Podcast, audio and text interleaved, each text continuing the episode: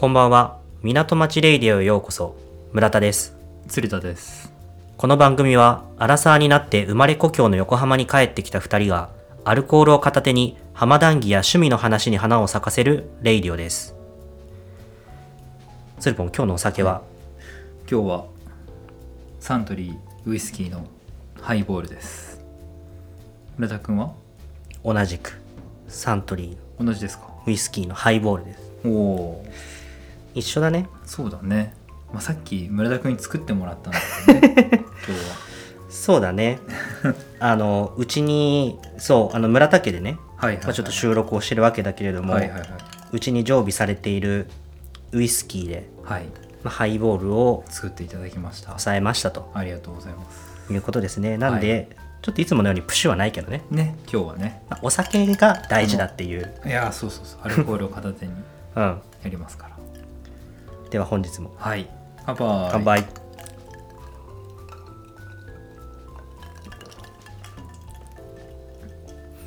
まあうんもう見知った味です、これは。美味しいですね。ハイボールうん。なんか途中で行きたくなるドリンクなんだよね僕にとってあ、同じくだよ。あそう？あ、でも途中、ビールの次うんかな。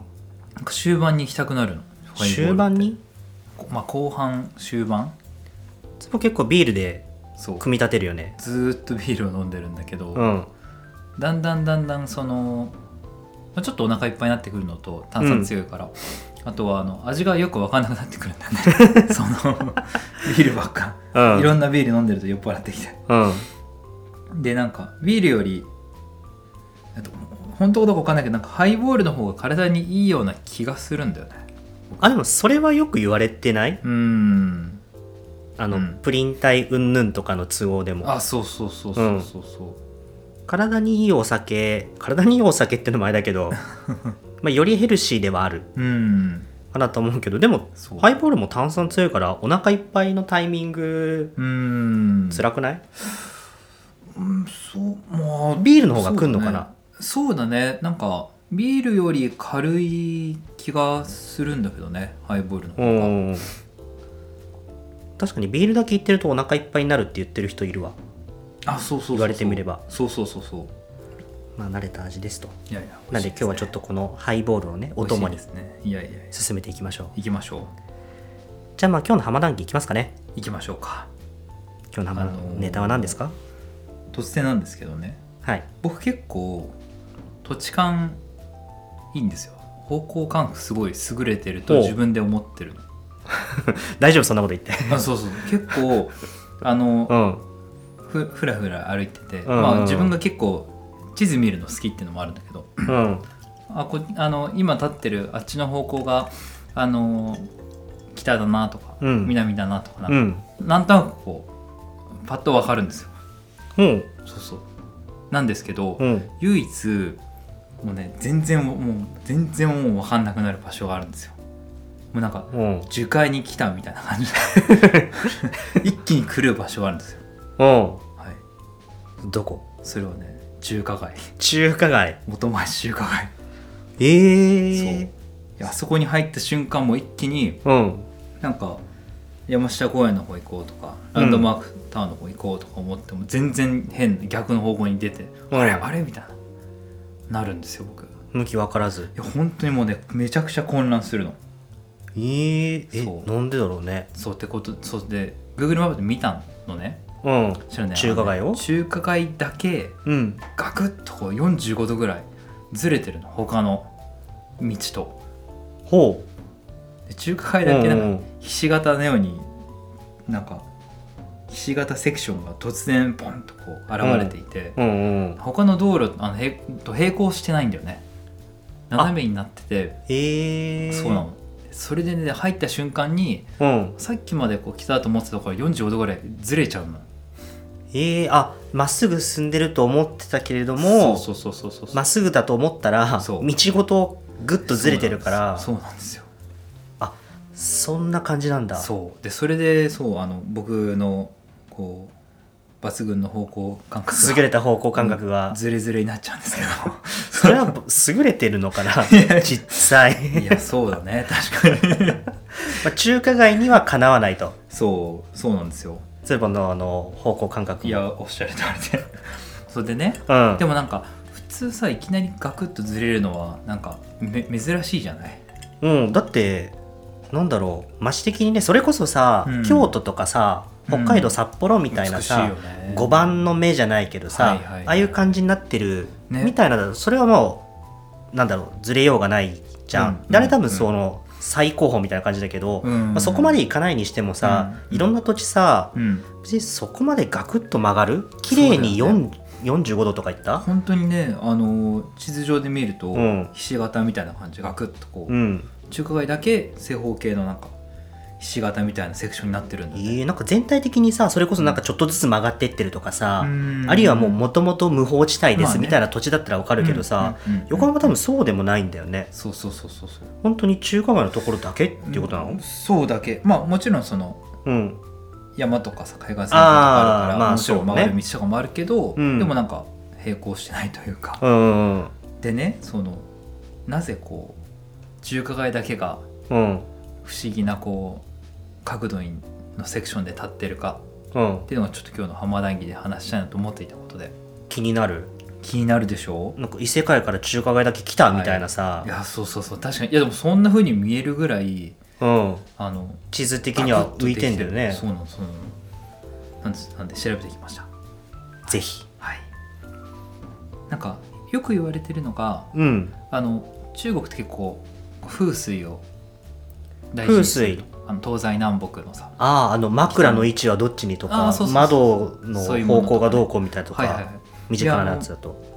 横浜のさあの横浜というか山下公園とかのこの海岸線沿いって東西南北っていう向きにはなってなくてうん。もうちょっとこう斜めっているの。だから北東というかの向きに向いたりしてるんだけど、うん。中華街のそのセクションでは結構綺麗に東西南北になってるの。あ中華街だけをピックアップしてみるとと結構東西南北っていう風にうん。あのそのしし型というか正方形の面がうん。向いてて、うん。結構よく言われてるのがその風水の都合上、あのそういう風に作ったんじゃないかとほ言われてるんだけど、うん。調べてみた結果それは間違いで、う風水ではない。風水ではない。風水ではない。うん。風水ではなくて、うん。えっと理由が大きくいろいろ調べた結果2つうん。あります。とうん。一つはそのもともとそのあの海だったからうん。埋め立てをしたでしょ横浜あの僕が僕らがこれまで話してきた通り。うんうんでその埋め立てていく中で横浜神殿神殿は新しい田んぼっていううん。意味でまあその土地開発で新しい土地を作りましたと、うん。でそれがねあの今のまさに中華街のあの、うん。場所が昔横浜神殿という名前で土地開発がされてて作られた場所で。えー埋め立てられたってこと？そうそうそうあそう。あはいはいはでその形があのたまたまこれはちょっといろいろ調べたんだけどあの、いうん。これだいろんな説があってこれだっていう明確なとこないんだけど、うん。近くに流れていた川とかの都合上、あのひし形の形で、まあ、形が出来上がったと。神殿がね田んぼのセクションが。でできたっていうまあなので土台はうん。中あの中国の人たちが全然住む前開港する前からもともとあってひし形の土地はね、はいはいはいはいはいはい。でなんで土地開発の新しい田んぼとしてそこにありましたと。うん。でなんで近くのその住んでいた人たちが、うん。土地を持って田んぼとしてまあ使っていた。っうん。ていうのがあって、うん。であのこの前村田君が話してくれたうん。開港してさ、うん。あの外国人の人たちの住居区としてうんうんあうん。の指定されて、うん。どんどん移り住むところを増やしてきたってうん。いう話をしたじゃない、うん。で2つ目の理由がまあそこでそこであの合わせてこう中国の人たちがあの住み始めてきたのね。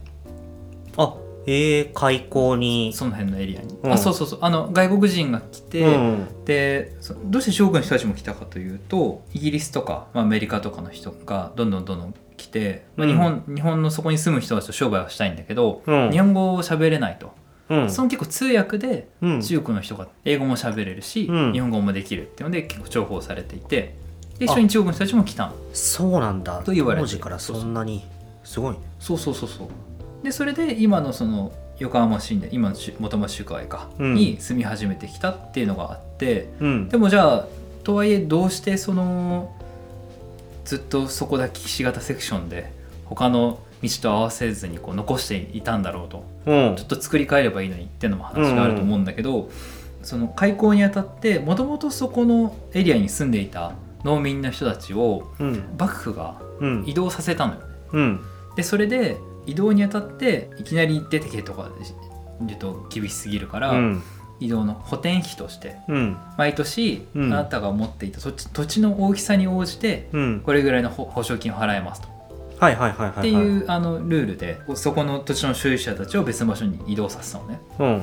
でだから町とか道路とかを結構作り変えちゃうともともとそこの補填金を上げるにあたってのうん。土地の広さがよく分かんなくなっちゃうからセクションとして残していたあ そうそう。ーなるほどね。その立ち退いてもらいます。うんあなたが今持っている土地の大きさに応じて、まあお金を渡すからだからどいてよみたいな話をしていて、そうそうそうそう。とはいえと立ち退いてもらった後に、うん。この人にいくらあげりゃいいんだろうっていうののなんだ証拠というかそう。が、まあ、分かんなくなっちゃうから土地を手つけないままうん置いといたのか。分かりやすくうん。あのここのセクションは、鈴木さんの分ですこの分、うん。セクションは山田さんの分ですとかっていうのを、まあ多分残すようにするために、うん。あの作り思いっきり作り変えたりそういうことはしなかった。え。ー、っていうのも2つ目の理由うん。ですそれあそうなんだ。でもあれ何のために立ち退いてもらってたんだっけ？あれよ。外国人の住居区として使うから、横浜のエリア当時の横浜村の人とか、うん。あのもともと横浜村の 先にあったうん。日本大通りとか馬車道とかの人に住んでたかもしれない人たちは全員こう他のところに動いてもらう。ああそっかそっかそっか、うん。それあ別にいいのか？いやそのな、うん何をなんでかっていうとさ、うん。移ってもらって土地を開けましたと、うん。でもその土地自体にさ手を加えなかったわけじゃん。うん。それでいいんだっけ？みたいな。用途的にいいのか？別にその外国の人が住む場所としてうん。使うだけだから、はい。元の土地に手を加える必要性とかはなかったっていう。ああ土地っていうのは？なんだひし形に残ったさはいはいはい。部分立ち退いてもらって、うん。あの鈴木さんの、うんあなたの土地はこれぐらいねってこういうのをさはいはいはい。残しておきたかったわけじゃん。はいはいはい。大体なんかこうイメージだけどさ立ち退いてもらった時ってさ、うんうんうん土地を潰してさ何か別のものに作り変えたいとかっていう用途からさ、はいはいはい。じゃん。うんでも今回の場合だと別に立ち退いてもらうだけ立ち退いてもらって、うん。その場所自体は、うん。なんだろう。